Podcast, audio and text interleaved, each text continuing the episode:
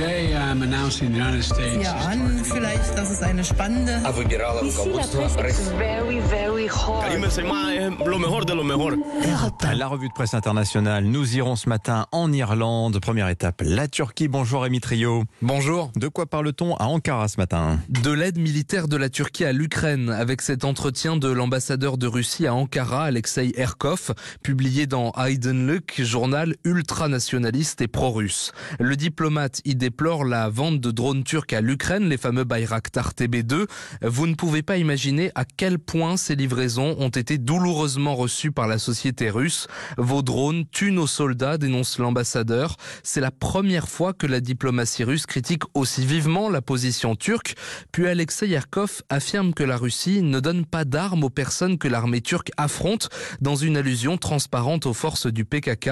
Une déclaration interprétée en Turquie comme une menace voilée des Russes d'armer les combattants kurdes.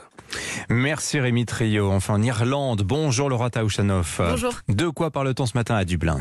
Eh bien, dans l'Irish Times, on note que des femmes seront autorisées à remplacer les prêtres dans certaines de leurs fonctions pour la première fois dans le comté de Kerry, à l'ouest de l'Irlande. Alors, petite nuance apportée par l'examiner, elles ne seront pas ordonnées, ce seront des bénévoles et elles auront un ministère officiel dans lequel elles recevront une formation. L'idée, c'est qu'elles puissent suppléer à un retraité pour faire du catéchisme et participer à la liturgie de la messe, par exemple.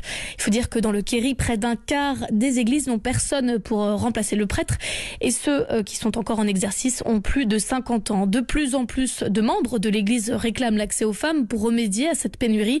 Selon les projections les plus pessimistes, si l'Irlande ne fait rien, eh bien le pays n'aura tout simplement plus de prêtres d'ici 20 ans.